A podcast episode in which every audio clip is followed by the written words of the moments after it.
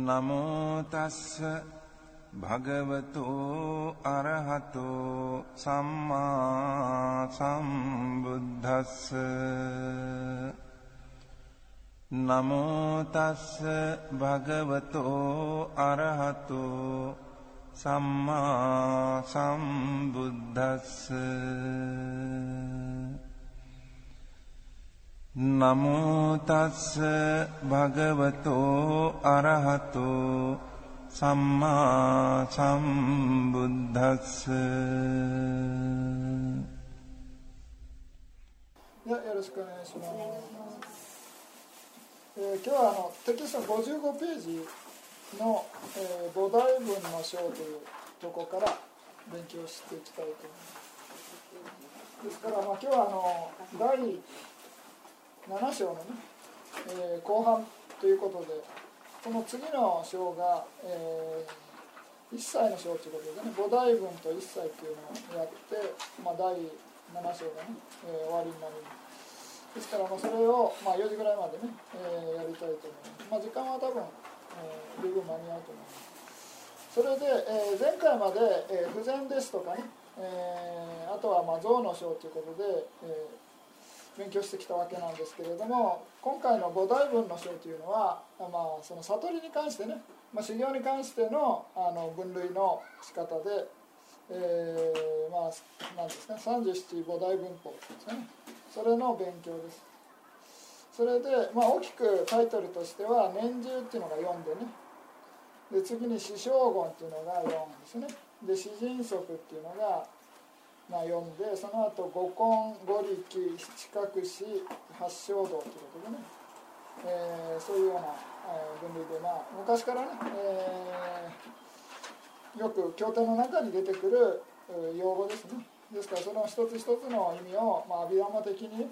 どういうような、まあ、意味で理解するかっていうのを、まあ、勉強していきたいと思います。それでまず一番最初の、まあ、四年樹ですよね。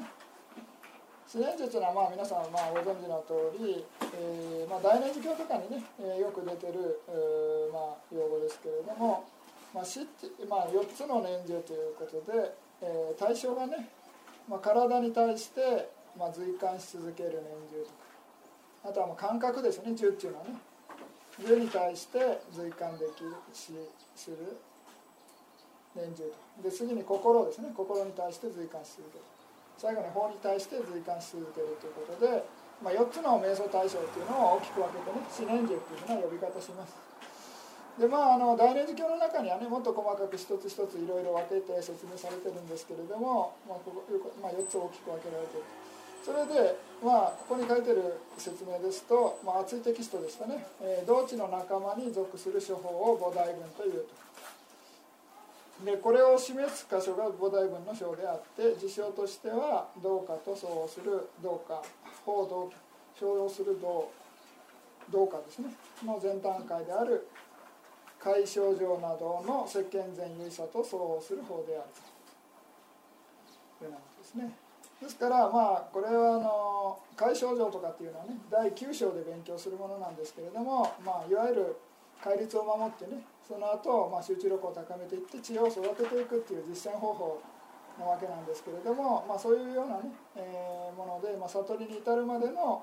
まあ、世間世間前進とかね、まあ、アラカンで言えば有写真っていうのも含まれるということですね。ですから、まあ、下に書いてますけれども、まあ、大前大有意差暗視測業26に相応する、えー年心女であるっていうのが、まあ、アビダマ的なね四年樹っていうのは何かということで、えーまあ、大大前進っていうのは、ね、普通の良い心ですね。大有写真っていうのはアラカンの良い心で暗視測業っていうのは何かというと色改善と無色改善とね。あとはまあ出世権前あの出世権の腹心ということで8ですね。というようなことで合計26ですね。の数です、まあ、これ分かりますか？16っていうのは分かんない通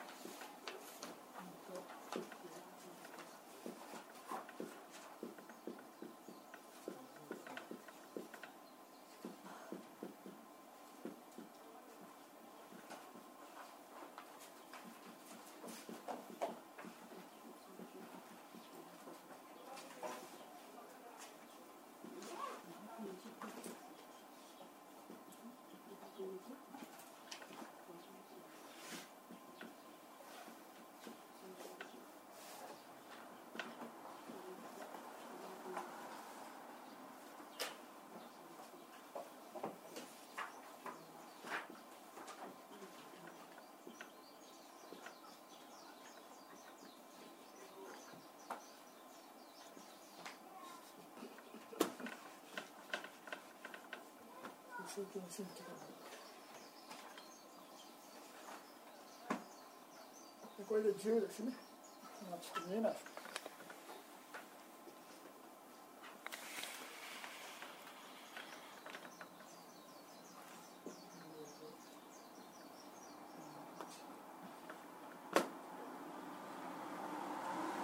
まあこれ禅情の心ですね。全身っていうのはまあ穴感以外の、まあ、禅情の心を全身というふうな言い方しますで5種類、まあ、初禅から午前までねっていうのを5段階あるんですね。で唯写真っていうのは、まあ、アラカンニが、えー、の心でね、えー、全身まあ種類で言えば禅なんですけれども、まあ、結果を与えないということでねアラカンっていうのはもう完全に、えーまあ、業を乗り越えたみたいな感じでね善悪の業を作らないということでまあ、唯差っていうねただ機能するだけということで5種類と、まあ、同じように初禅から午前までですね。ですから禅と唯差合わせて10種類と。で今度は無色化禅定というのはさらに高いね禅定が4段階あります。それもアラカン以外は全身ですね。でアラカンになると4種類、えー、の,、まあその4段階ですね。無色化禅定っていうのがあると。で44で8ですね。これ出世検診っていうのがまあ 8, 8種類あるんでで合計10たす8たす8で26っていうふうな数え方。ですからまあ先ほどね大前進。まあ今挙げたのね大前8ですね。大優位者8っていうので、まあ、これはあの普通のね悟る前とかね禅情に入る前の段階の良い心ですとこちらが生じるということですね。こちらはアラカンですね。ですからまあ戒律を守ったりとかね、えー、集中力を高めて、まあ、禅情の修行をしたりとかヴィパッサナ瞑想したりしたら、まあ、この大前進が生じるということ。それでまあ大前進でどんどんどんどん心のレベル高くなってきて、まあ、悟る瞬間って、まあ、悟りの瞬間の時には出世検診が生じるわけですね。で悟りの後の、まあ、何度も悟りを体験したい場合は過剰といってね過の心が生じるとです。その後また普通の心に戻るわけですけれども、まあつまあ、あのそういうようなことで、ね、大前進が、まあ、基本ですね普通はね。それで、まあ、アラカンになるとそれが大優位さになると。でもし今度は禅定の修行してたら今度は大前進が基礎となって禅定の修行をしてそれで、まあ、禅定のレベルに入ったらこの色界前進ですね。もっと高いレベルになると無色界前進ということでまあ普通の良い心というのが大前進これは大優位さです、まあ、これはアラカンですね。ということでまあその四念樹っていうのは、まあ、この26の、えー、安心職業ですね。あとはまあ大前大優者の職業みたいな感じですね。それが、えー、年心女であると。に相応する年心女ですね。ということで。それで、えー、まず4種類を説明してるんですけれどもここではね伝統的な説明です。あの大念寺教みたいな感じでね、えー、具体的には説明してないですけれども、まあ、伝統的に、えーまあ、体に関して、えーまあ、浮上を追加するみたいな感じですねですから、まあ、この髪の毛はなどの、まあ、この身体というのはね髪の毛のなどの32の身体の部分を所縁として、えー、繰り返し観察すると。でこの念珠によって不浄の行相が、えー、身に関して生じればそこに生じた上層のあこれ間違いですねあじゃあ大丈夫か。上層の天道。上層の天道。層が心いらないと思うんですけどね。情の行相が身に関して起こればそこに生じた上層の天道を遮断することができる、まあ、不浄の行相をっていうのと情の行相っていうことで層はこっちの層だと思うんですね。多分。これ三ニャの層なんですね。心っていうのはね。まあまあこれは別にそんな気にしなくていいんです。言ってること分かります まあまあ気にする必要ないんですけど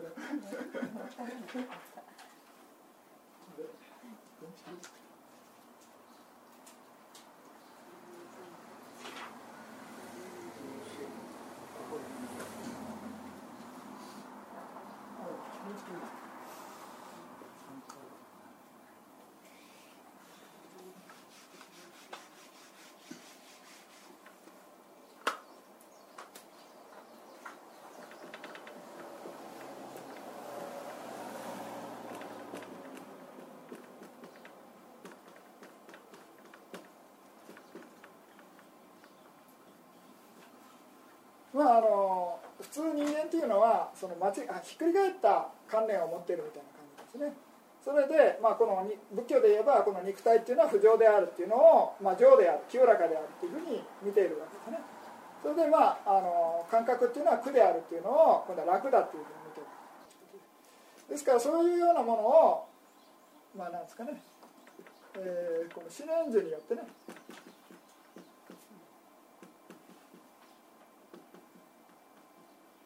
そうですね。この大念寺教っていうのはあの四念術っていう実践方法は体と感覚と心と法っていうのを観察するわけですね。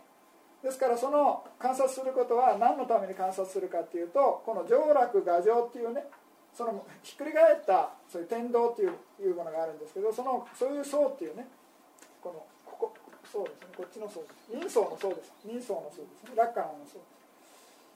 す。層を、まあ、あの正しく観察することによって、まあ、不浄ですね。不浄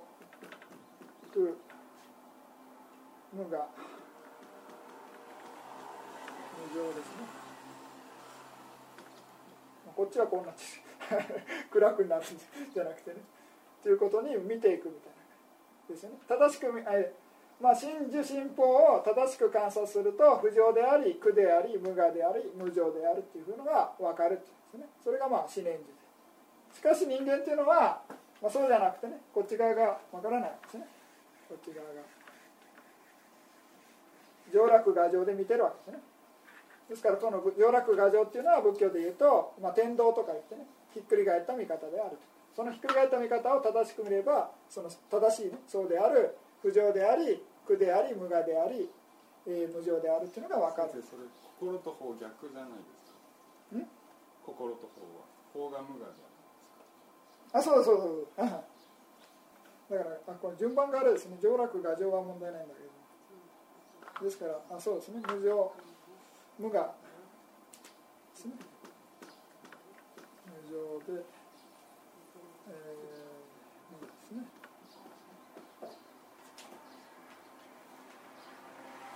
というふうに、まあ、心っていうのは常に変化してるわけですね。で法っていうのに、まあ、真我みたいなものはないみたいな感じで見てもらえればまあいい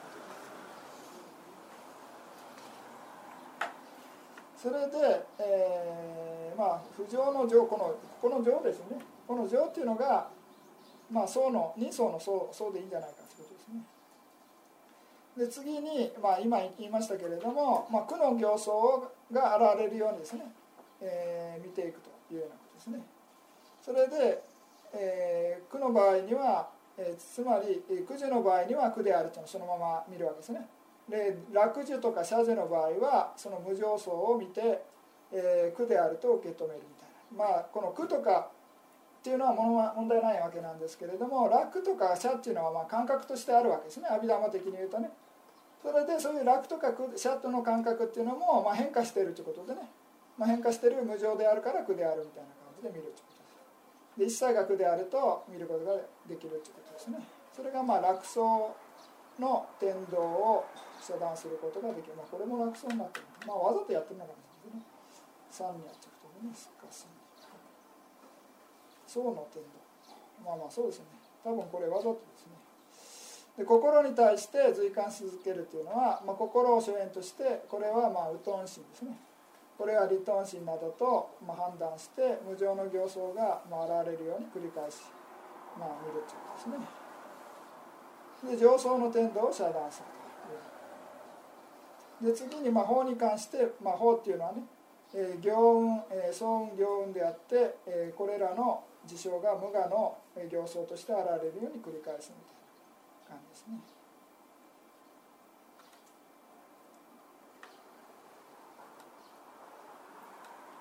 それでまあ、えー不浄空無常無我の行相が4種類ありそれに対して上楽、えー、上我っていうえー層の天道ですね、まあ、ここれこれに持ってきたかったんですね。今の話はね。層の天道を遮断するえー作用も4種類であるということですね。それでまあ天道っていうのは層の天道だけじゃなくて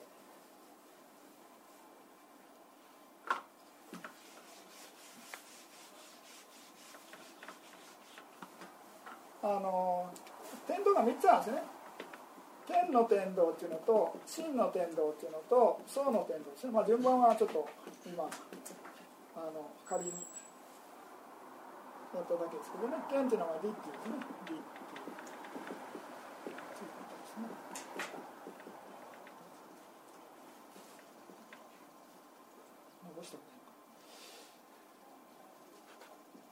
ということでこの3つのね天道があるという。ふうにですから、まあ、ここでね宋の天道っていう一つだけ挙げてるっていうのはなんで宋の天道なのかなっていうのがいまいち私は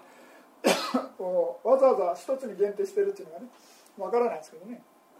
なんか深い意味があるのかもしれないですけど、まあ、何しろ、まあ、天道ってひっくり返った見方っていうのは、まあえーこのね剣と真と宋っていうのがベースになって起こるで、まあ、先ほどねもう繰り返しますけど上洛が上がっていうねものになってくると。でもう一つ大あの四年中の対象として五運に合わせて分析するとすればこの真の場合を色運でそのままねあの観察するみたいな感じ。まあ厳密に言うとちょっとねどうかなっていうのはあるんですけどね、まあ、色運を観察するみたいな感じですね。それで、まあ、十運は十運です。十運ですね。十はそのまま十で問題ないんですけど、まあ、真運心の場合は色運ですよね。色運色運それで残りを、えー、層と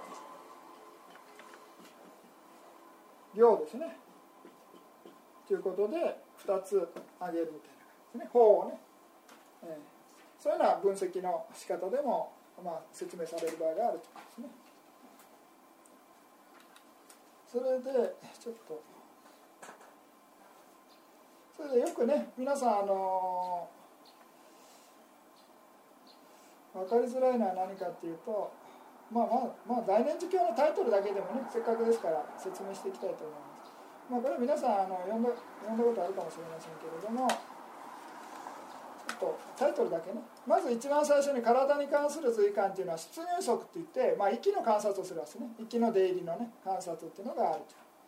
でまあ、えー私は長く息をすると知りある時はね、まあ、短く息を吸ってたら、まあ、短く息を吸ってるっていうふうに知っていくみたいな感じですね。そういうふうに観察していくのが、まあ、体の観察の一番最初っていうのは、まあえー呼吸の観察ですね。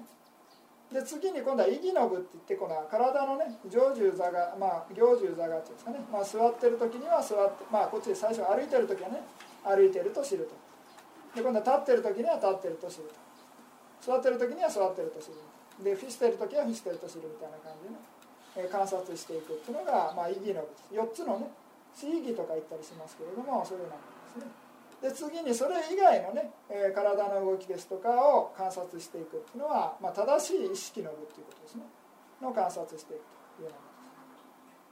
です。ですから、まあ、ここではね、えー正しえーなんですか進むにも戻るにもね正しく意識して前を見るにも後ろに見るにも正しく意識するみたいなですね。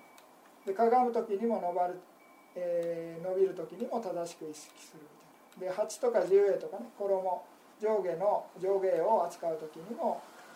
えー正しく意識し、えー食べ飲み噛み舐める時にも正しく意識するみたいな。大小便をする時にも正しく意識し息え立ち座り眠り目覚め語り、えーな黙るっていうんですかねも、え正しく意識するというような感じ。まあまあ何しろね、えー一番最先ほど挙げた四義の4つのね大きい部分以外を、まあ、全て正しく見るみたいな感じ、まあ、正しく意識してね、えー過ごすみたいなのが正しい意識なんですね。で先ほど出てきた、まあ、浮上観察の部っていうのはね、えーこの体っていうのを髪の毛とかね体の毛とか、まあ、そういう爪とかねそういうふうに、え見ていくっていう。そういうのは32種類に分けてみるみたいな感じが浮上感ですね。で次に要素観察の部っていうのは何かっていうと、まあ、ここ挙げて地水化風ですね。地の要素とかね、えー水の要素とか火の要素とか風の要素とかっていうことでその体を観察していくのが、まあ、4つのね、えー、四大要素の観察です。何ですかね。何要素です要素観察の部って書いてで次に九種の墓場の図ってあ、まあ、観察っていうのは、まあ、体がね、えー墓場に捨てられてどんどんどんどん変わっていくわけですね。それを、まあ、9種類に上げて観察していくということ。これがまあ真髄観ですね。で次に今度は、えー感覚の随感の場合っていうのは、まあ、かりもっと分かりやすいですけれどもまあ楽の感覚をね、えー感じてたら楽を感じてると。知りですね。であるいは苦の感覚を感じれば私は苦の感覚を感じていると知ると。であるいは苦でも楽でもない字を感じれば私は苦でもない楽でもない感覚を感じていると知るみたいな感じでそういうふうにして観察していくわけです。ですから今言った通り、まあ、楽を苦でね楽っていう天道をなくして苦で見るっていうから楽の感覚が生じてる時に苦であるって知れ知れっていうふうには書いてないですね。わかります？その違いっていうの。は ですから感覚の観察の場合はあるがままに観察を観察するということ。ですですから何でもかんでもどんな感情あ感覚が生じても苦であるって観察しろってどこにも書いてないです。ただ苦であるっていう見るっていうのはもっとね高いレベルのそういう天道をそのらなんですか楽の天道をひっくり返すっていう意味でねあの苦で見るっていうだけで別にその感覚は感覚でねあるがままに観察するっていうのが大念寺教に書かれてる通りの言葉です。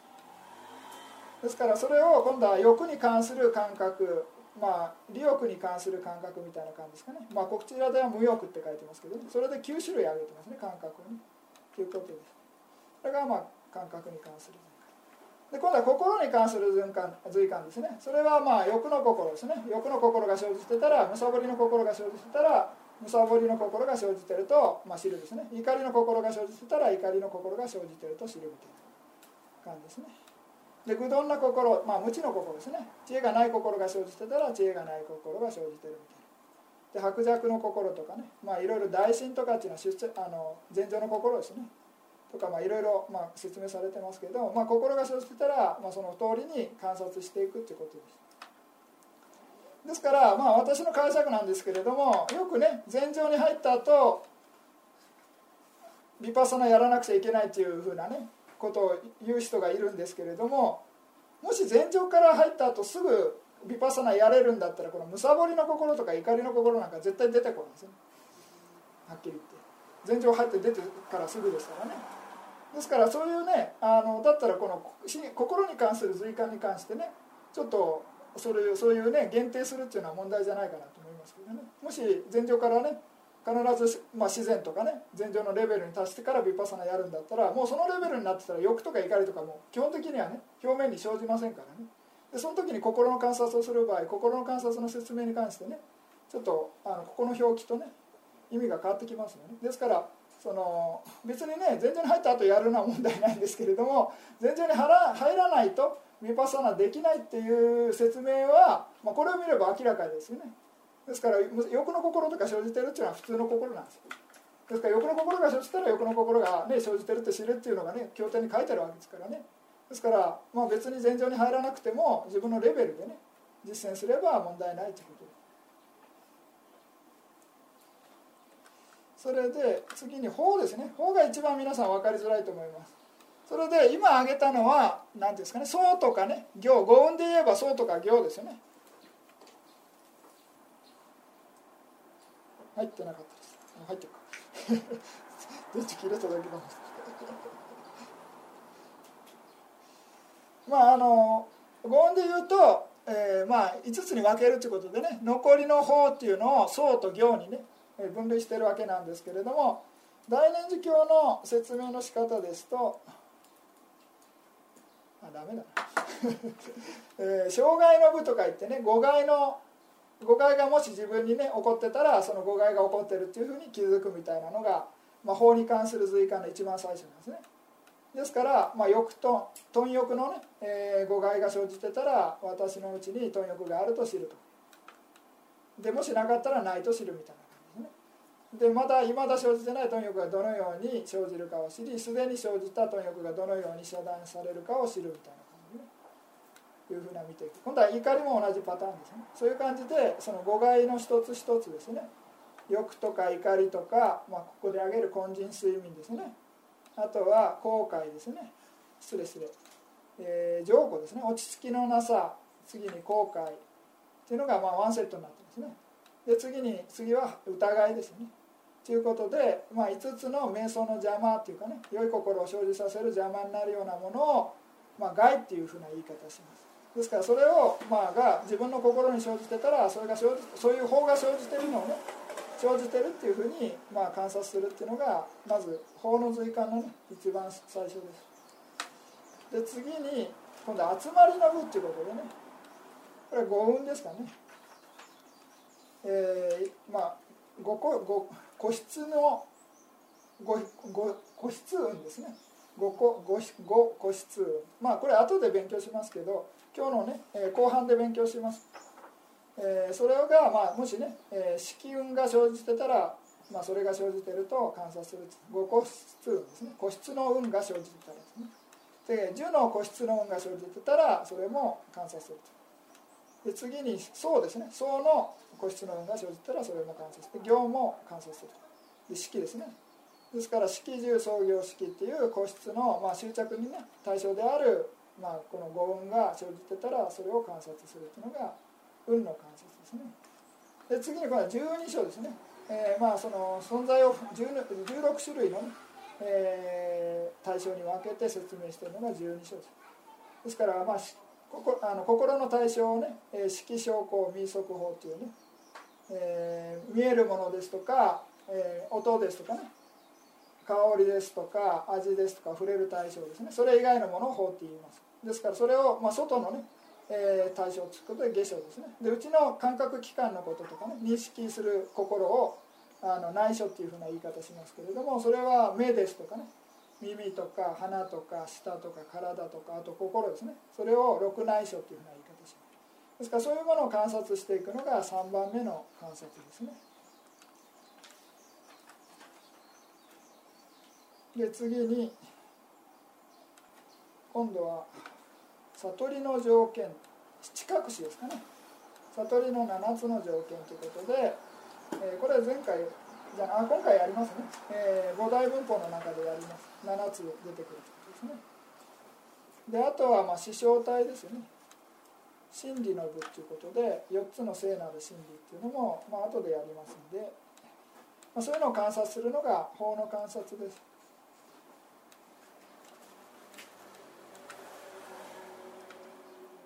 うんまあまあいいや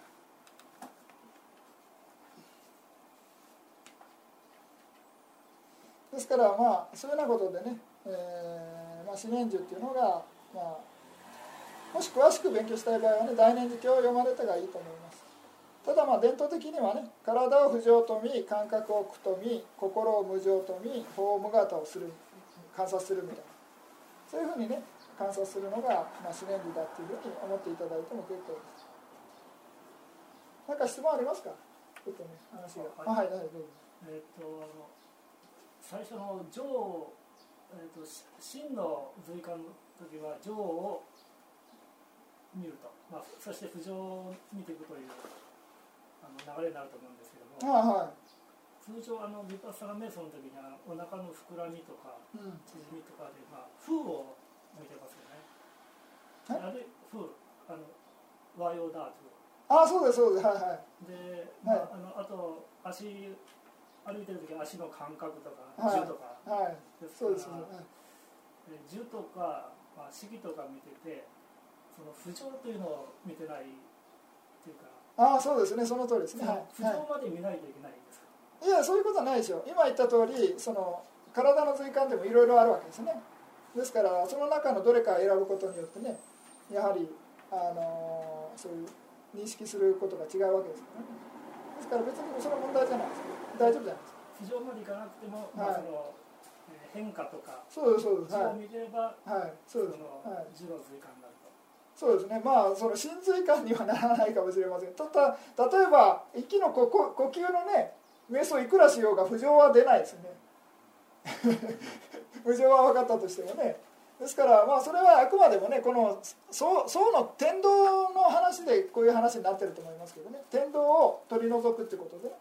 体っていうのに対して人間っていうのは、まあ、執着があるわけですね。でその執着は何で起こるかっていうと清らかだっていうねひっくり返った見方があるんでその清らかだっていうひっくり返った見方を不浄であるというふうにね切り替えることができたらその体に対する執着ですとかねあと異性に対する執着とかっていうのを取り除くことができるということで、まあ、これを代表的に挙げてるだけで必ずあの体の観察だから不浄を見ないといけないっていう不浄として見ないといけないということはないと思いますけどね。うん。ね。ですか、はい、じゃあ次に今度は死傷言ですね。4つのまあ正しい努力みたいな感じです。それでまあテキストにはね簡単に、えーまあ、書いてますけれども。まあいまだ生じたあすでに生じた悪を遮断するための精進とね。いまだ生じたことのない悪を生じないための精進。で次にいまだ生じたことのない善が生じるための精進。すでに生じた善が増大するための精進ということで、まあ、4種類挙げてます。それでまあ普通にねあの考えてもらえればいいんですけれども、まあ、すでに生じた悪っていうのはねえー、まあ、例えば今までね、えー、なんか悪いことやってたら、まあ、それをねもうすでに生じたものなとしてでこれから生じないようにね同じようなものを生じないように努力していくっていうことで。すですから、まあ、仏教ではね後悔しないみたいなものもねここでもちょっと書かれてるんですけれども、まあ、後悔しないということでねすでに生じたもうやってしまったことっていうのはもうどうすることもできないわけですね。ですからそれに対して後悔しないで、まあ、心切り替えてねで同じような悪っていうのをやらないように努力するっていうのがまず一番最初の、ね、努力の仕方ですね。ですから、まあ、すでに生じた悪っていうのを遮断するっていうのは、まあ、理論上もう生じてしまったわけですからね、あのー、終わったことは取り除くことはできないわけですね。ですから、まあ、終わったことに対しては、えーまあ、後悔しないでやるっていうのがまあ普通の見方ですけれどもまた今度は悟りに関してねあの分析していくと、まあ、すでに生じた悪っていうのが、まあ、生じたわけですからそれが原因となって、まあ、悪業っていうね、まあ、業の悪業の結果っていうのが生じる可能性があるわけですね。ですからその悪業の悪業がねあの結果とならないように、まあ、悟りの心によってその結果を与えないように取り除くことができるわけですね。ですからそういうような意味で、まあ、悟りのレベルでね観察するあの説明することもできることができます。しかしまあ普通にねあのそれはまあ特別な話で、まあ、普通の常識的に考えてね、えー、まあすでに生じた悪っていうのはまあ似た同じような悪悪をね、えー、二度もう一度またやらないようにっていうふうにあの理解していいと思います。で次に未だ生じたことのない悪が生じないための努力、まあ、精進ですね、まあ、それはまあ今までやったことのないものをまたさらにね新しく始める必要はないということですね。ですからそういうのはまあこれは分かりやすいですねで次に未だ生じたことがない善が生じるための精進っていうのは、まあ、この過去過去性とかうんぬんしないで、まあ、根性だけですねですから 根性で、えー、もし何かねあの例えば、えー、今までね、えー、瞑想とかしてなかったら、まあ、これから瞑想するようにとかね今までちょっとね勉強とかしてなかったら勉強するようにみたいな感じで、まあ、いいことをね新しく始めるってことですよね。で次に最後はすでに生じた善が増大するためにみたいな感じです。ですからまあ今までねもしやってた瞑想とかやってたら例えば1日ね10分ぐらいしかやってなかったのを、まあ、30分とか1時間とかしようとかね、まあえー、週に23回しか瞑想してなかったのを毎日やるとかね。そういうのは、まあ、すでに生じた善が増大するための精進ですね。でまあこの、えー、善に関してもい、まあ、未だ生じたことがない善が生じるためっていうのも悟りに関しても言えるわけですね。ですから、まあ、悟ってなければ悟ってない、えー、人にとっては新しくねあの悟るっていうのが未だ生じたことがない善ですよね。でもしすでにね夜かとか悟ってたら今度はすでに生じた善が増大するためにっていうことでもっと高いレベルのね悟りに向かうように努力するみたいな。感じですね、まあ、そういうふうに感じで悟りに関してもね、えー、含めることができるということです。これがまあ4つの精進ですね。それでまあ精進の中で、まあ、これとはちょっと関係ないんですけれども、まあ、瞑想するにあたってね、えー、ちょっと名前忘れましたけれども まあたとえね体が、あのー、筋とかね皮とか、まあ、骨とかねみたいな感じで痩せ細ってねあのそういう風になってあと血がたとえ乾いたとしても、まあ、頑張って努力して瞑想してね修行して悟るんだみたいなそういうような努力のあの説明もあります。ですから瞑想する時ね、まあ、お釈迦様が、まあ、悟られる前にね苦行したりとか、まあ、悟るギリギリ前にね菩提樹のもとで座ったっていう時にはそういう気持ちでね本当に、えーまあ、悟るまで立ち上がらないみたいな気持ちで座ったわけですね。ですからそれぐらいの,、まあそういう精進っていうのの気持ちっていうのはね、えー、大事だみたいな話であのそういう例えがあります。それはまあ師匠言とはちょっと違いますけどね。うん。それで師匠言の阿弥陀マ的な説明としてこれ書いてませんか、えー、ここに書いてもちょっと見づらいかもしれない。この「か」も、えー、アラカン。この4つの精進っていうのはアラカンたちには無関係のものであるからアラカンのみに生じる唯さと相応する精進はこれらに含まない。またかも4つの精進作用をしないからそのかに相応する精進は正言に含まれない。ゆえに21の全身に相応する精進信条だけが死正言の事象であるということですね、まあ、これはあのいろいろ意見が分かれるんですね。これはあの有名な学問寺のねマハカンダヨンセアドという宇治中ビバンサというあの大長老がいらっしゃるんですけど、ね、その人の意見ですね。それで多分あのそれアラカンのねその精進も入れるみたいな話で解釈する場合もあります。ただまあこちらの方がね、まあ、あの説得力あるっていうか。ような気がしますけどね。でこれがまあ師匠言ですけど何か質問ありますか？で次に今度は人詩人則ですね。でちょっと詩人則の訂正で皆さんのテキストに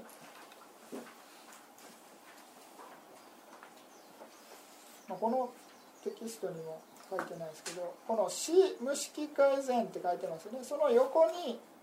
えー、同心4」って書いてください「同4」でもいいですけどね。この後に。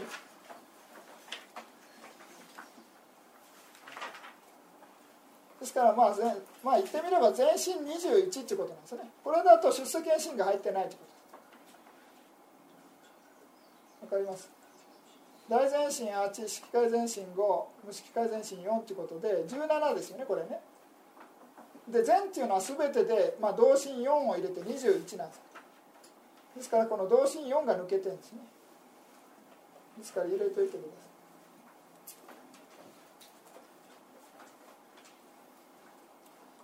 い。で迅速っていうのは何かというと前回出てきた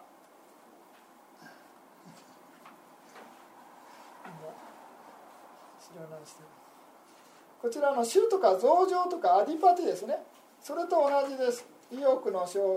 意欲の種とかね。精進の種とか心の種とか感の種ということでね。4種類あります。それと同じです。でまあ、えー、根の場合っていうのはね、まあ後で五力とか五根とか出てきますけど根の場合っていうのは、えー、大臣に例われてね。で衆っていう場合は王に例えられるみたいなことでね、えー、前回ちょっと勉強しました。ですからそれと同じ内容が、まあ、詩人則っていうことでね常時の基礎っていうふうな呼び方に変わってますけれども、まあ、それが4種類あるということですね。でどうか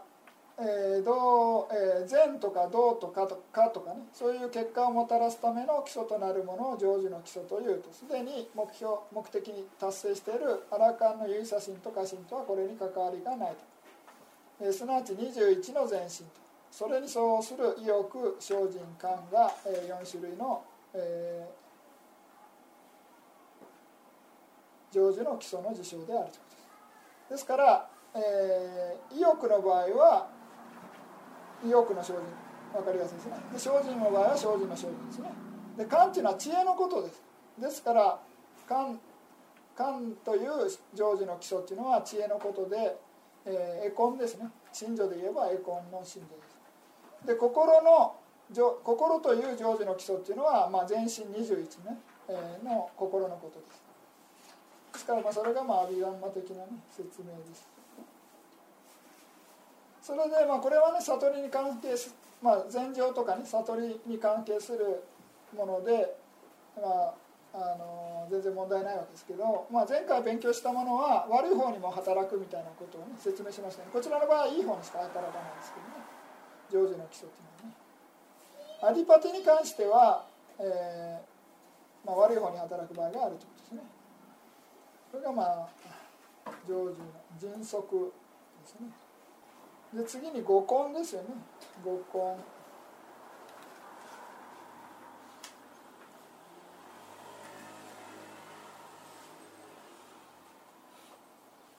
自らの領域を支配する働き、えー、大指揮会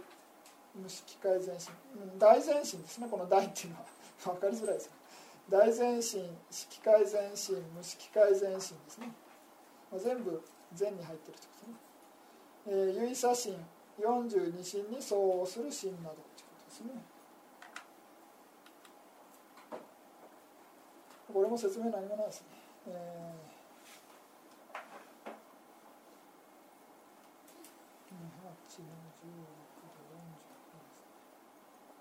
まあ、これはあの全身だけじゃなくて有写真も含まれているということですね。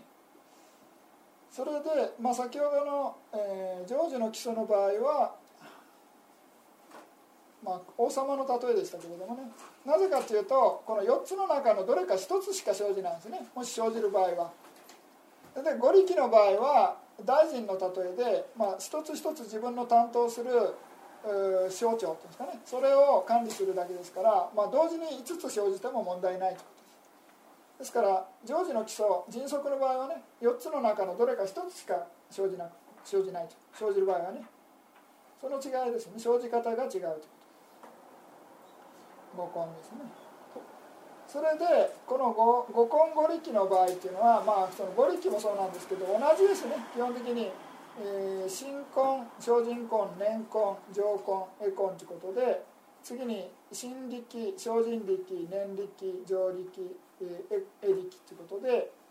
えー、まあその婚っていうのと力っていうのが違うだけでまあ阿弥陀的に言うと同じことです。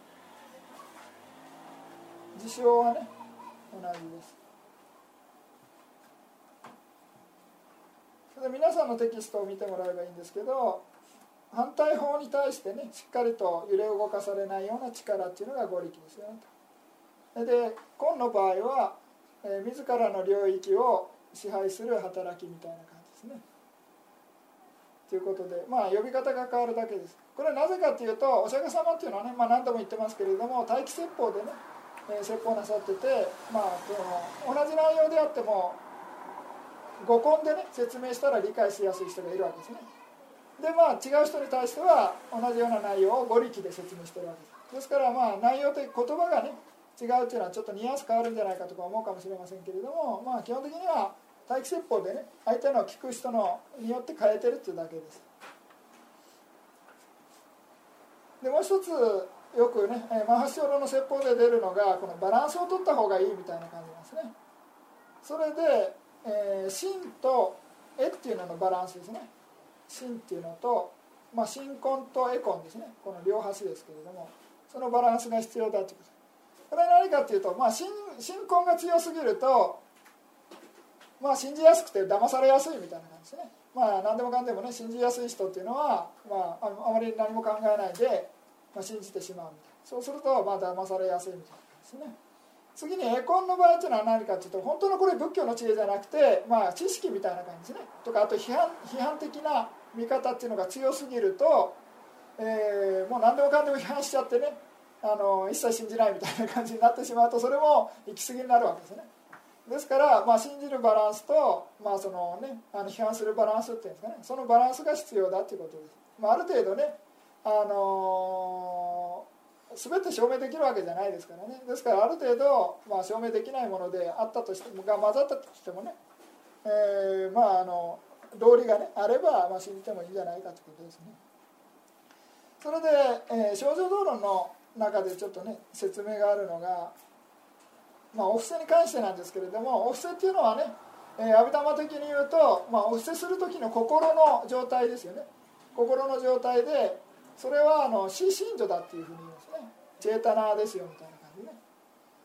ですからそのお布施する時にそういう心が生じればまあ厳密に言うとその心だから死っていうね信条だからあの別に物をね実際にお布施しなくても心でねそういう気持ちが起こすだけでもお布施になるみたいな感じでねあのそういう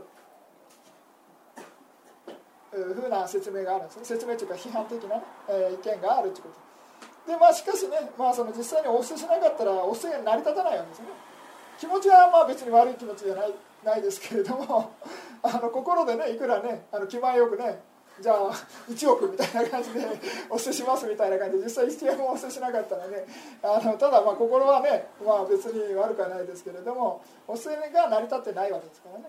ですから、まあ、気持ちは大事ですっていうのは間違いじゃないんですけれどもね実際に行動を起こすっていうのも必要なわけですね。ですから、まあ、そんなね一方的なあの見方になってしまう可能性もあるみたいな。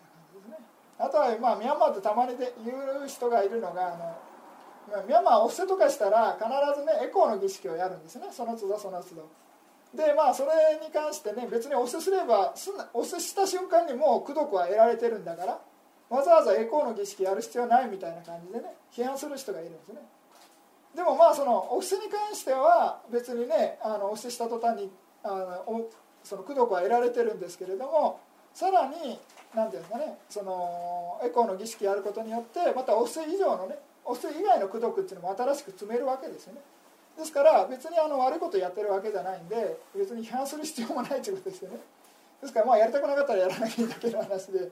ですからまあいろいろねそういう批判的精神のまあ旺盛な人っていうのは何でもかんでもケチつけるみたいな 人がまあミャンマーでもいるんですね。ですからそういうようなことでまああのある程度ねバランスっていうのが必要ですよみたいな感じですね。まあ新婚とエコンのバランス。あとはまあ精進と情のバランスっていうことですね。まあ情っていうのも本当にねあの高いレベルの禅情とかだったら問題ないんでしょうけれどもその精進と情の集中力のねバランスが崩れてくるとあの何ですかそれ眠眠眠いって感覚はないんだけれども気が付くと寝てるみたいになっちゃうみたいなね。そういうような状態に陥りやすいんですね。情の方が強いとね。ですからそういうようなことでマハチョロはその歩く瞑想と座る瞑想のねバランスを取りながら実践するということで非常にねあのただ座るだけを強調するっていうよりかは、まあ、そういうあの歩く瞑想も同じような、ね、割合でやりなさいみたいな感じでね言ってそれで自分の状態に応じてね歩く瞑想を増やしたりとかねあとはまあ座る瞑想を長くしたりとか、まあ、いろいろあのそういうね自分の状況を見ながら変えていくっていうやり方ですね。それはなぜかというと、まあ、その今言ってるようにバランス取っていくってことですね。というようなことです。それで、えー、と精進が精進の方が強すぎると今度は落ち着きのなさみたいな感じにねそわそわした感じとかねいうふうになりやすいということですね。それで最後の念っていうのは何かっていうとこれはもうバランス取る必要ないということです。これはもういくらあってもあのまずくはないみたいな感じですね。他の場合はバランスが崩れると良くないですけれども念の場合はあのあっても、ま、間違いないというかね、えー、ば崩れるバランスが崩れることはないということです。ですからそういうようなことで、まあ、五根五力ですね。っていうのはバランスの必要っていうのを覚えておいてください。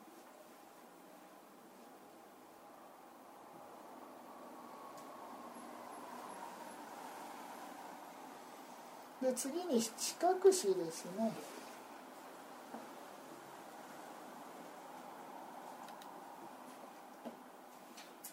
えー、同知を得るための私文を隠しというと。それで事象は、まあ、大前進ですね。色界前進無色界前進、えー、有意差心のあ全身有意差心ですね。あこれ両方にかかってるっていうか。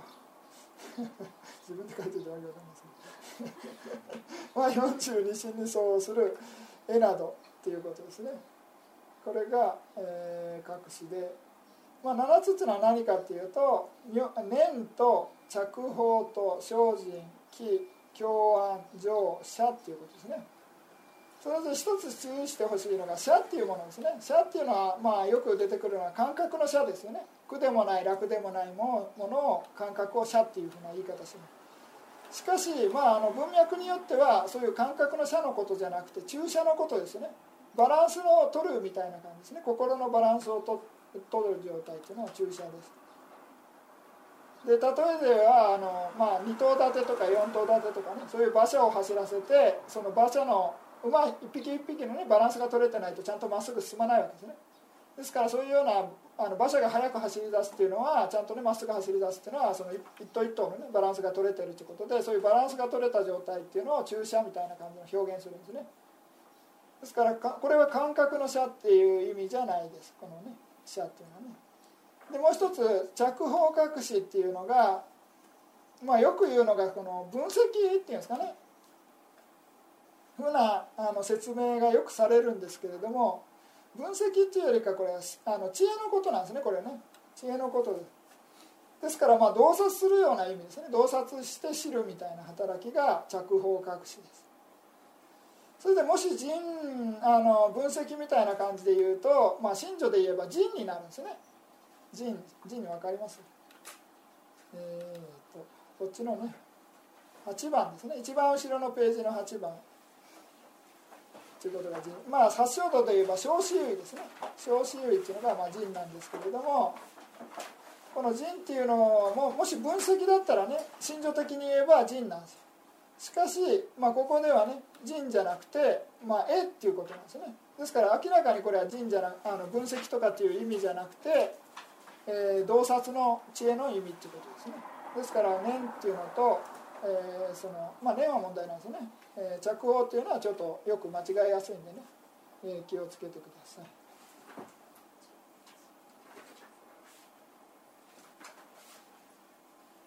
あと木っていうのもね同じく木の感覚っていうのもありますけれどもここでは PT とか言ってね、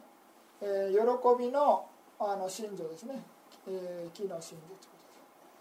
です。から、まあ、木とか教案とか、まあ、情みたいなの、まあ、情の場合は問題ないですけれどもね、えー、集中のこれは一教書ですね。一教書それで木の説明をちょっと5種類あるんですけどちょっと飛んでもらって第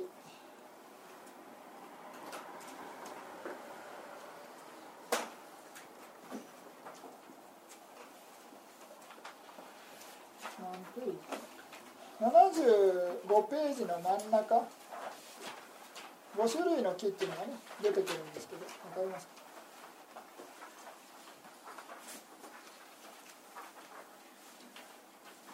？75ページです。75ページね。の真ん中らへんです。まあ、正気とか言って、まあ、木も5種類ありますよって、まあ、注釈書に書かれてるんですね。で正気っていうのは、まあとまあ、鳥肌が立つみたいな感じでね小さい木が生じるみたいな感じですね。あと切な木っていうのは稲妻がまあ光るってね、えー、ような瞬間的に生じる木っていう。で暖気木っていうのは大波が打ち寄せてくるようなね、えー、広がるような木ですね。で投薬木っていうのがね。っていうのはあの体が浮き上がるような感覚になるようなね木っていうのがあります。でその後、まあ変満期っていうのは体全体染み渡るような、ね、木っていうことで、まあ、注釈書で5種類木を挙げられてるですから、まあ、木が生じたら、まあ、当然感覚も喜びの感覚になることになるんですね。しかしその木っていうこのものと感覚の木っていうのはまた別も別だっていうことですね。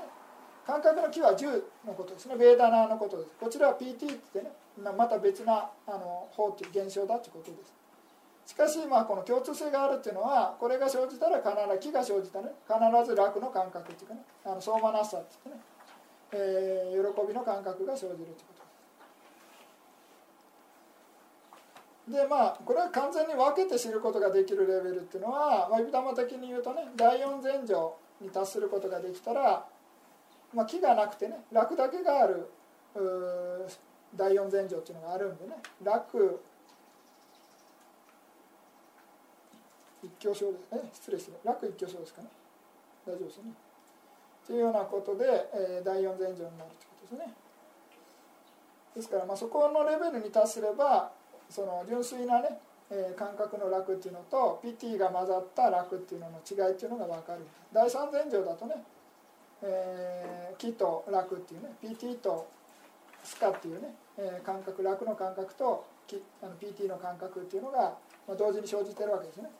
で第4前兆になってくるとまあ、PT がなくなって楽だけがあるっていうふうになるわけですから。ねですからその違いが分かる人っていうのは第四前上に入った人だけですね。それ以外はまあ同時に生じけるかね。でねあの分からないっていう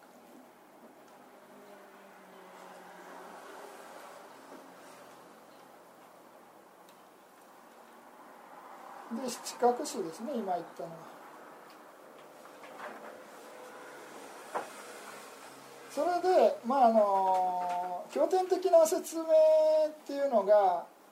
まあいろいろ順番ありますよね例えば「真」とか「精進」とか「念」とか「情」とか「栄」みたいな感じでこう5つあったらこの5つこのこういうふうに左からね順番に生じなくちゃいけないみたいな感じで、まあ、思いがちですよね。ですからそういう場合もあることはあるんですけれども基本的にあんまり順番関係ない場合もあるんで必ずあの出てきたからって言って順番通り進んでいくっていう発想はあの固定観念は外した方がいいと思いますですからこの,、ね、あの七角詞においてもこの順番通りいくみたいな感じでねまあ思わない方がいいと思いますけどね。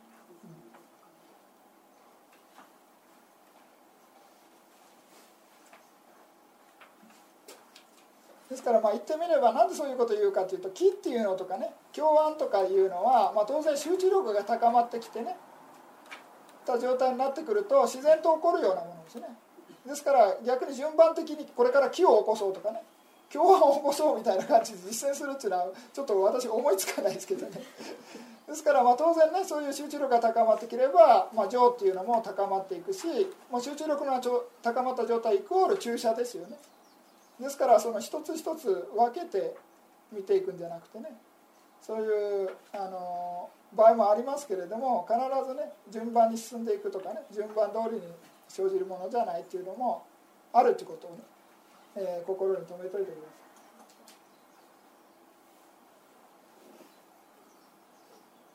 で最後に今度は八正道ですね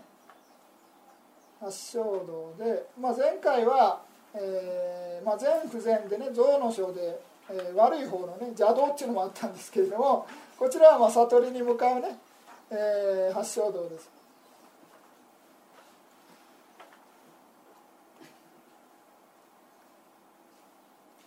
手前ここもう一人座れますよ。目悪悪い人いらっしゃった、うん、こちらのはい。あと前前の方ももし来るんでしたら。あいやいや他の人に。そちらで、はい、はい、大丈夫ですか、はい。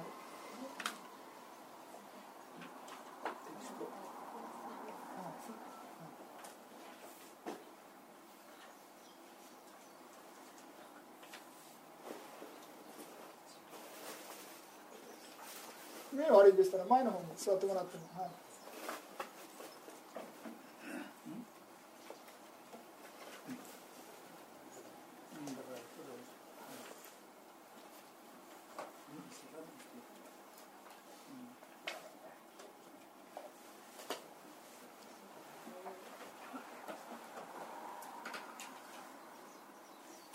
で、えー、発祥度すみませんねあの連絡があの今回だけ特別1時間早いんですよね。まああの遅れてした人は全然悪くないんで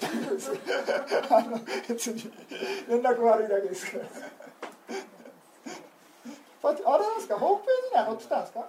まあね、ネット見ない人は分かんないですからね。あれですけどね。まあしょうがないですけど。本当は中止しましょうかって話したら「いやすいませんやってください」とか言われて あの早くしたんですけど。あ、まあ、熱海がねあの今日から熱海が始まってて本当はもう行ってないといけないんですけれども。ダブルブッキングしてしまいまして。ちょっとやってますねど。じゃあこの八正道ですね八正道皆さん何度も聞いてる通り、まあ、小剣小種類小五小五小名小精進小年小情ということで、えー、8種類ありますけれども大きく分けて2種類、えー、3種類に分けるんですね。この最初の小剣と小種類っていうのを、えー、知恵のね絵絵ですね。知恵の絵のことですね。ですから会場、まあ、山岳でいう会場への絵ですね。で次にこちら海学ですね。海ですね。称号称号称名というのが海のことで次に精進少年少女っていうのが、まあ、情のことですね。ですからまああの普通山学って言ったらね3つの学ぶっていうことでね学っていうことで学問の学ですね、えー、山学っていうふうに言いますけれどもこう順番がね、えー、一番最初に知恵が来てるんですね、まあ、普通山学ですと海上へっていうことでね海が一番最初に来るわけですけれども海と上っていうのが、まあ、精進少年少女ですね。で次に「絵」っていうのが証券と小子類ということで、まあ、来るわけなんですけども橋場の場合はね一番真っ先に、まあ、知恵のもの、まあ、証券が来るということです。ですからまあ人によってはねあのこういうふうな順番にあるから別に最初に貝守らなくていいみたいなことを言う人いるんですけど それはまあ自分の都合で勝手に勝手に言ってるだけで、まあ、本来はやっぱり先にね戒律守った方がまあ当然いいわけですね。でその後戒律守って心が落ち着くことによって集中力も高まりやすいわけですね。ですから精進とか少年とか少女というので、まあ、情っていう、まあ、心の落ち着きっていうのが高まってくればさらに今度は自然と知恵っていうのが生じるわけです。しかしまあ逆に言えばね知恵があるからこそ戒を守ってみようとかね、えー、集中瞑想してみようって心も起こるわけですね。ですからまあそういうような意味で、まあ、知恵のレベルっていうのもねあの瞑想の結果として生じるね知恵もあれば、まあ、最初のねあのいろいろ法を聞いたり、ね、本を読んだりしてそういう知識としての知恵とかねいうのもあるわけですね。ですからまあいろいろなレベルで見ていけば、まあ、別にね証券最初でね、えー、その後まあそのそういう気持ちがあるからこそ会を守るっていうふうに言えばね別に悪くはないんですけれども、まあ、本来はね会場へっていうのがまあ普通の順番です。それで何も書いてない。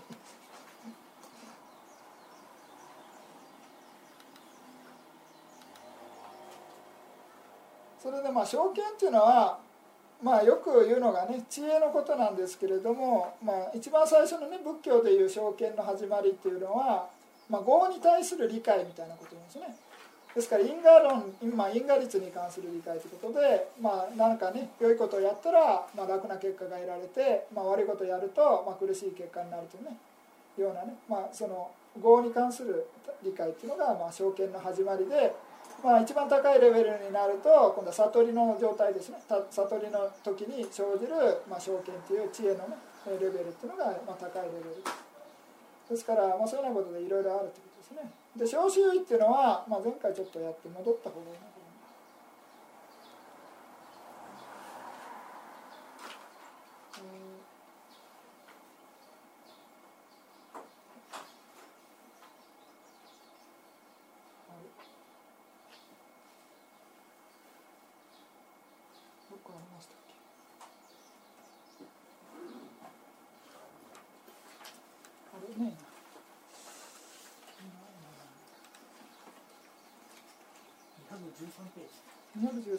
ああそうですねはい。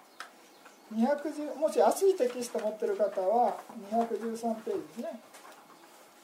ということで、まあ、今言った通り、まあ、証券っていうのはね、えーまあ、業を業だけが自分のものであるっていうと知る知恵カンマッサカタミアナっていうのがね、えーまあ、証券の始まりであるみたいな感じですね。で次に小周囲っていうのは、まあ、正しい、まあ、考えですね、まあ、思考です。それでまあ自称は人ですけれども、まあ、大きく分けて3つですね。失利私有っていうのと無心私有ですか。あと無害私有ということで大きく3つに分けるということですね。それで、えー、失利周囲っていうのはまあ欲から離れるっていうんですかね、まあ、出家するとかも書いてますけれどもそういうような、まあ、考えですね。それで、まあ、涅槃を所縁とする人、えー、完治を所縁とあそうする人みたいな感じで無心、えー、私有と、えー、無害私有とを除いた全ての正しい私有をいいということですね。言うということです。で、えー、無心私有とは、えー、自と相をする、えー、人ですね。つまり、えー、真意あそうか無心意意か。これこっちが真ですね。真意、えー、害の反対であると。えまた無害私有とは非と相応する人を言うということですね。ですからまあそういうね、えー、怒りと反対の心ですから、まあ、慈悲の心ですね。あとは、えー、慈しみといって、まあ、苦しみ憐れみですね、えー苦しみが逃れから逃れてほしいようなというような気持ちを起こすっていうことが非ですね、えーですからそういうようなことで、まあ、正しい周囲というのはね、え大きく3つに分けることができるということです、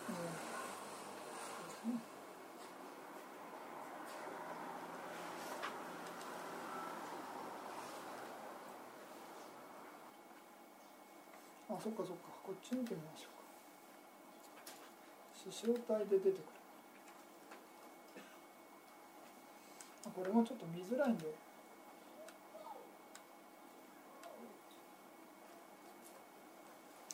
まあここでねあの経典に書かれてる、まあ、87番ですけどちょっと見づらいかもしれないです。証券とは何かですね。陸たちを実に苦に対する知恵、えー苦の因に対する知恵。えー苦の滅に対する知恵。苦の滅に至る道に対する知恵。えービクたちをこれが証券と言われるですから証券イコール主将体を正しく知るっていうのが証券だという定義もあるということですね、うん。それで次に小周囲とは、まあ、悟りへの周囲怒りのない周囲害のない周囲ビクたちをこれが小周囲と言われるということですね。これはまあ先ほど言ったのと同じです。役が悟りへの周囲になってますけれどもあの先ほどの何でしたっけ、えー、失利ですか？失利周囲っていうのと無心無意周囲っていうのと無害周囲のことですね。これ先ほど役が違うだけです。このよあの離れるっていうことですね、えー、悟りへの周囲次にまあ称号とか称号としてが称号っていうのはね、えーまあ、問題ないと思いますけれどもまあちょっと称号というのは何かですね。盲語から離れまあ嘘を言うことから離れるということですね。抽象語から離れて抽象語っていうのは理感語って言って、まあ、仲のいい2人をね、えー、引き裂くような言葉みたいな感じでね片方にねなんか別なこと言って片方に別なこと言ってこの実際のね仲のいい2人が、まあ、別れるようなねそういうようなあの告げ口とか、ね、陰口みたいなのが、まあ、そういわゆる抽象語です、まあ、理感語とか言います。あと粗暴語って書かれてるのはこれはあの何ですか荒々しい言葉ですね。怒鳴りつけたりするような言葉です、まあ、この言葉っていうのは、まあ、そういうね自分のせ、まあ、先生とかねが弟子に対してとか親が子供に対してねちょっと気をあの強く言うっていうのは、まあ、もしこその時の心の状態がねあのその相手に対しての慈悲の気持ちとかが伴ってたら荒荒々しい言葉であってもそれは粗暴語にはならないですよというような、まあ、解釈ですね。それでまあ注釈書に出てるのは何かというと、まあ、昔ね裁判官があの死刑の判決をするときに、まあ、この人ゆっくり寝かしてあげてくださいみたいな感じで 言うとそれはそれが死刑のことだったみたいな感じで。だから全然荒々しくない言葉を使ったとしても内容がね、まあ、その人を殺せっていうことですよね。ですからそれはまあ粗暴語、まあ、あの荒々しい言葉になりますよっていうことであの言ってるわけです。ですから親がね子供に対してとか先生が弟子に対してちょっと強い言葉を言ったとしても、まあ、それがね本当に怒りじゃなくてね怒りの心じゃから出てなければ、まあ、問題ないということです。あと次に季語っていうのは、まあ、その悟りとかね知恵とかが生じるとかねそういうようなものと関係ないただくだらない話みたいなのが季語です。ですからそういうような4つの悪い言葉から離れるっていうのが称号ですね。で次に称号っていうのは何かっていうと、まあ、生き物を殺すことから離れ与えられないものを取ることから離れ、えー、邪縁から離れることっていうことですね、え、これが、ま、称号ですね。正しい行為みたいな感じですね。殺生とか盗みとか邪縁から離れると。で称名とは何かっていうとこれはあのこの最初のね称号とか称号が、まあ、仕事に関する場合ですね。仕事に関してという場合にこの悪いね言葉による4つの悪い言葉を使って仕事するとかね。えあとはまあ殺生とか盗みとかね邪因邪因を使って仕事するみたいな感じから離れるみたいな。正しいあのあの生活手段みたいなそれが称名です。でまあ、ここではお坊さん向けなんでね正しい弟子が聖なる弟子があ、まあ、聖なる弟子が邪悪な生活を捨てて正しい生活。あれ？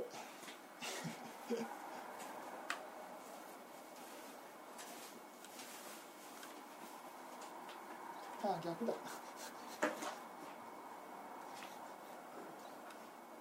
えー生活して生きていくことをこれが称名とやるということですね。で小小精進というのは何かという先ほど出てきた死生言とまるっきり同じです。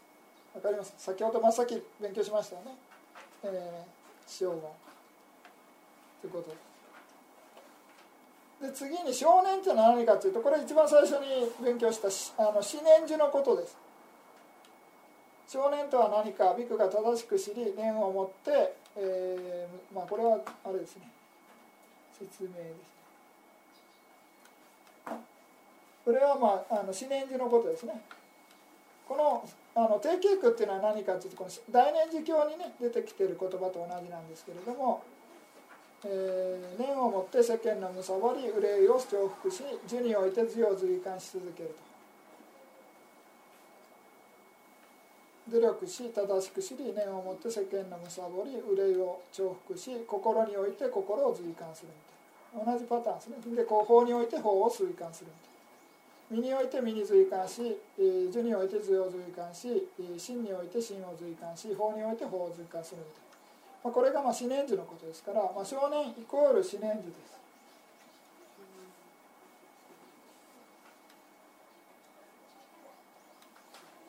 それで、まあ、症状っていうのが何かっていうと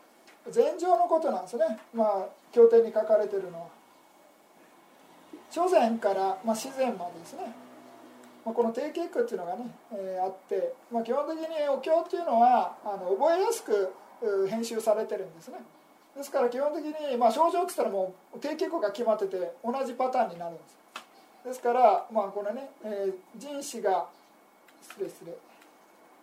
えー一番最初の出だし「ビクたちよ症状とは何か」これ一番左ですね。えービクが、えー五欲を離れて不全の方を離れ、えー人があり死がありあれ失礼これなんか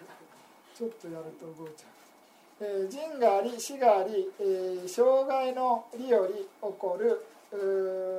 気楽の諸善に達して重するみたいな。が正禅ですね、えーで二禅になると、まあ、これ阿弥陀は五禅五禅定なんですけど普通の経典ですと自然定なんですね。ですからその阿弥陀までいう二禅定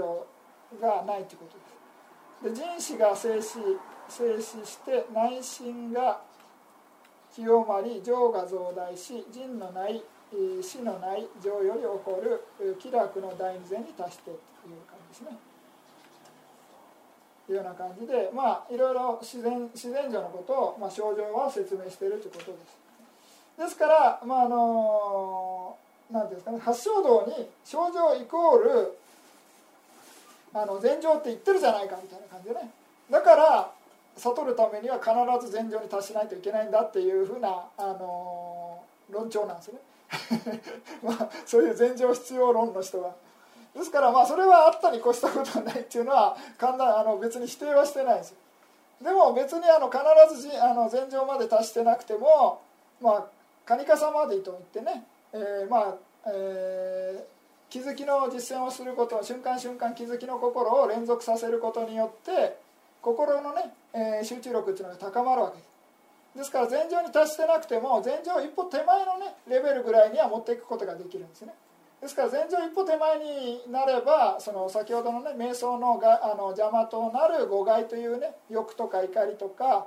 えー、根人睡眠ですとか、えー後悔ですとか浄固ですとかねあとは疑いという、まあ、5つの瞑想の邪魔のものを一時的に抑えることができるわけです。ですからそういうようなレベルに達したらまあ、瞑想をエンビパサナ瞑想っていうのは当然できるということで、まあ、普通ねミャンマーのからの解釈っていうのは、まあ、そういう解釈をもとに、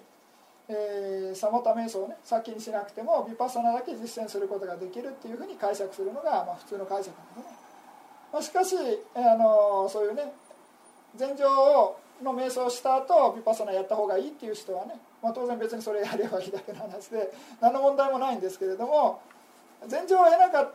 得る前にビパサナしたらダメだっていうのはねそれは言い過ぎだっていうことです。わかりますよね違いだからあのこ前場に達した後やった方がいいよっていうんだったら別にあそうですかで終わるんですけれども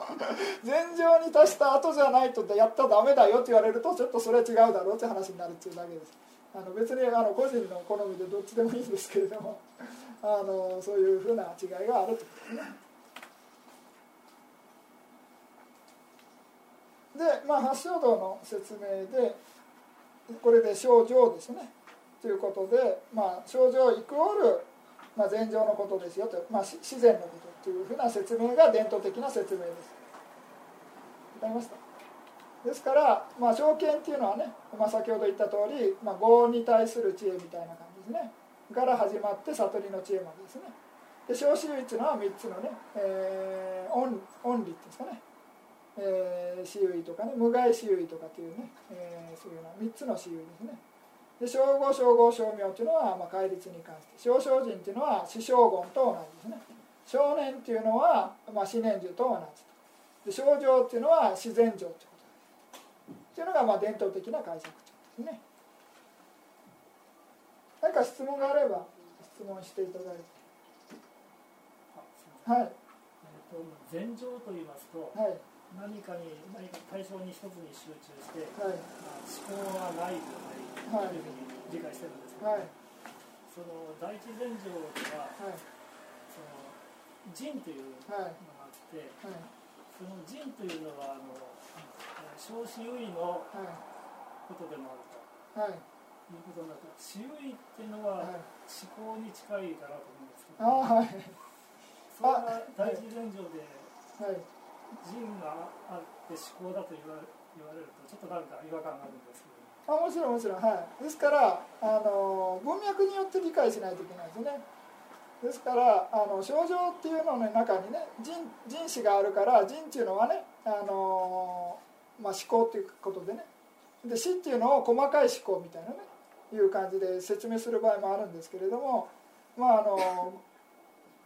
禅情っていうのはね皆さん瞑想してれば分かると思うんですけれども、まあ、ある程度集中力高くなったら、まあ、当然思考とか生じなくなってくるわけですね。ですからそれ以上のもっと高いレベルの集中した状態ですから思考なんか、まあ、当然あるわけないです。普通普通のいわゆるレベルのね普通の我々が考えるような思考っていうのは、まあ、当然収まってるということですね。ですからそういうようなレベルでいうあの人っていうのはあの瞑想対象に持っていく働きですよね。その信条の時に説明したと思うんですけれどもあのまずここのね例えば何か一点に集中しようと思ったらまず最初に持っていく働きっていうのが人なんですよね。でそこから離れないようにするっていうのが死っていう信条の働きだとですから、まあ、あの文脈によってはね人っていうのが考えるっていう働きもあの考えるっていう説明も当然ありますけれどもこういうねあの瞬間的な説明の場合は瞬間的な説明とかねそういうレベルの高いような説明の時にはあのそういうね心を一点に一つに対象に持っていく働きみたいな感じで理解した方がいいと思いますけどね。そういう時はあの、はい。少子優位とはいはちょっと意味が違ってくるという。そうですねはいはい。ね。そうですそうですその通りです、はい、ですから前情でいう人死っていうのと小周でいう人っていうねあ前情の御前死の中の人っていうのと小周の人っていうのはね同じ信条で言えば同じですけれども働き方が違うというふうに理解すればいいんじゃないですかね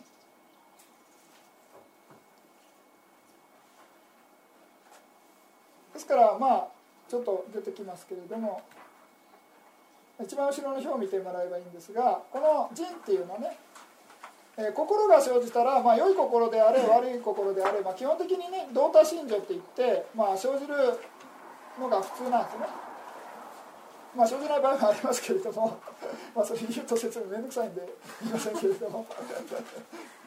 えーそれでですから、まあ、こういう普通の心に生じる場合はね思考とかねいうふうにとっても問題ないと思いますけれども前情の場合に生じる場合っていうのはものすごい高いレベルのことですからね、えーちょっと普通のレベルではのとは意味の使い方が違うということですね。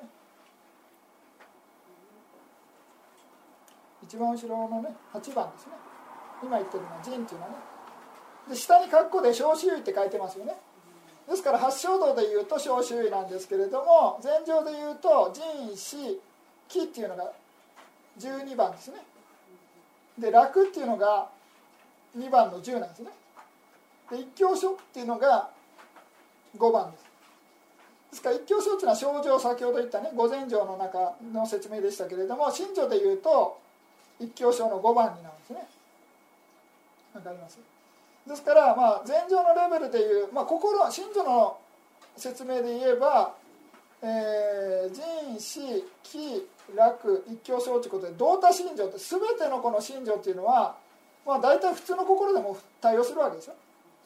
ですから普通の心に前死が入ってるから前情に達してるっていうわけじゃないんですよね当然ね。ですからまあ普通の心の時のこの信条の働き方と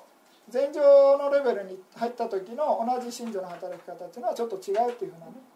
理解の方がいいんじゃないですかと思います。それでちょっとあの先ほどね、えー、信条の説明しませんでしたけれどもえー、証券っていうのがね52番ですね。一番後ろの表の52番の一番右です。それが証券です。で次に小周囲っていうのは今言ってるね陣のこと8番の陣のことですね。8番の陣のこと。で、えー、会に関しては李信女が3あって称号称号称名ということで474849ですね。これ名前同じなんでわざわざ括弧で書いてます あの名前違う時だけねわざわざ括弧して大学校してるだけです。でその後、えー、少年ですよね。29っていうのは、まあ、年っていうね、えー、信条があるのが、まあ、少年です。で次に症状っていうのが一教症ですね。5番の一教症が症状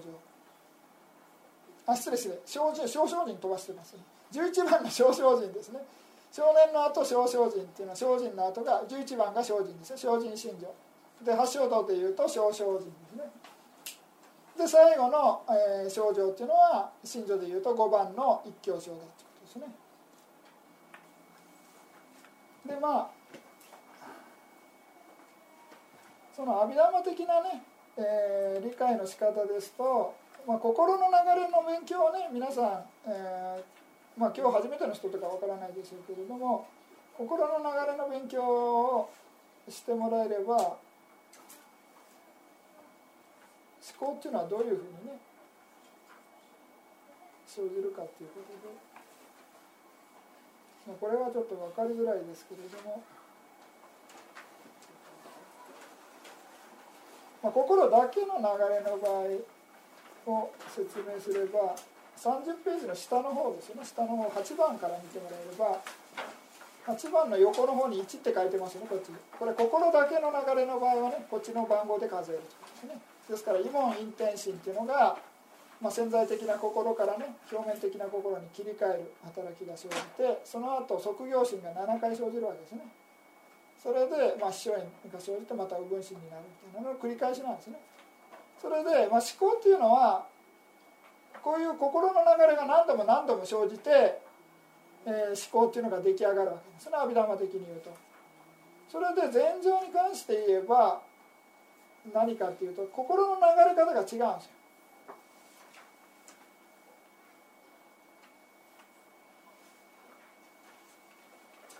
あこれない書いてない えっとこれ禅情の書き方がちょっとこれ初めて禅情に入った時の説明しかないんでね。ごめんなさい。33ページね。33ページですとこれ真っ先一番最初に入った場合はこれ1回だけ禅の心がねまあ、あの準備段階、まあ、潜在的な心っていうのは右分心って言いますけれどもそれがまあ揺れるみたいな感じでね。で切れるのを右分遮断って言ってで今陰天心っていうのは切り替えの心ですね。でその後、まあ全身が生じるんですけれども4回ね生じてそれでまあ前情の心が生じ出すと。で1回目一番最初に入った前情の心っていうのは時は1回しか生じないんですけれどもそれ以降はね最高7日間まで生じ続けることができるということで生じ方としては何かっていうと先ほど心のねあの即業心っていうのは7回しか生じなかったんですけれどもこちらの暗視即業っていうのはずっと生じ続けるんですね。同じ種類の心が。ですから前情の心だったら、まあ、前情の心はずっと生じ続けるわけです。ですから前情の心で考えるってことは阿弥陀魔的に言うと不可能なんですよ。考えるっていうのは欲界の心で欲界心で考えるみたいな。それも何度も何度も切り替わってですね。あの炉心が切り替わって考えあの考えるっていうのがで生じあの出来上がってくる。しかしこれ禅情の心って一点に集中しててただそれの一点に集中した心がずっと続いてるわけですからあの思考が生じようがないですね。もう我々が考えるような思考ですね。普通に考えるというね。思考っていうのは生じないということです。ですからもし思考が生じたらそれ禅情から一瞬出てねそれで考えが生じてまた禅情に入り直すみたいな感じで解釈しないといけないですね。ですから禅情に入った状態で考えるというのはちょっとあの競技的には不可能ですね、まあ、体験的にはどうかと言ったらあれきりがないんでね。